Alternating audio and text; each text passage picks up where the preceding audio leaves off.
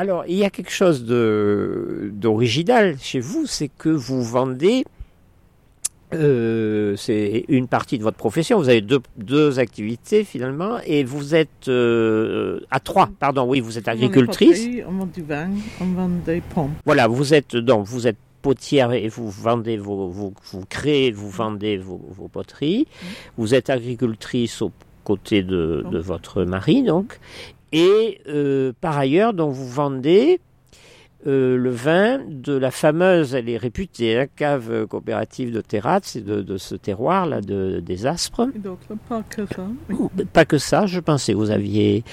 Et donc pour ce dernier point, euh, c'est tout un monde la viticulture, c'est tout un monde l'œnologie, c'est tout un monde euh, les vins. Euh, comment vous êtes rentré là-dedans? Qu'est-ce comment vous le voyez? L'autre jour vous me parliez de qualité de telle ou telle bouteille, etc. Vous vous êtes entièrement auto-formé là-dedans.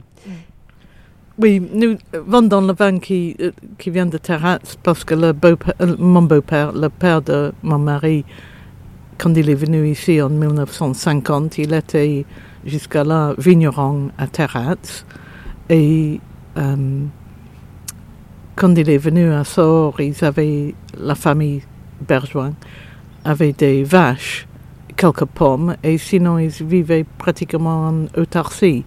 Ils avaient un cheval avec lequel le grand-père de François faisait des journées à la mine, mais pas tout le temps.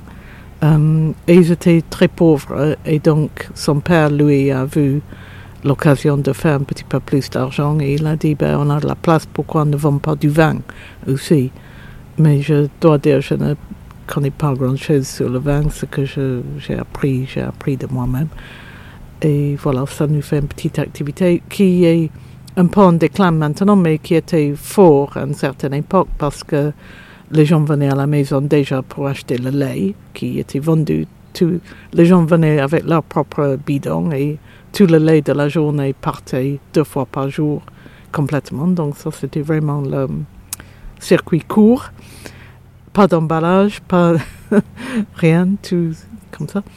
Et donc, les gens avaient l'habitude de venir à la maison, donc ils venaient pour le vin. Et puis, il y avait la population de Sort était peut-être trois fois plus que maintenant, parce que les mines marchaient très très bien jusqu'à 63. Et on avait beaucoup de clients qui avaient en plus de l'argent, parce que les agriculteurs ici, ils avaient peut-être des terres, ils avaient des animaux, mais ils n'avaient pas d'argent. Euh, je crois savoir que votre euh, mari, donc François, dont on a déjà parlé, est euh, a un fort attachement à l'identité euh, catalane. euh, bon, euh, il y a un drapeau là au-dessus de nous, au mur, à sur la façade de votre d'un de vos bâtiments. Vous vous sentez concerné par cette question? Comment vous envisagez ça? Comment vous le voyez? Vous parlez pas un mot de catalan, il me semble. Hein?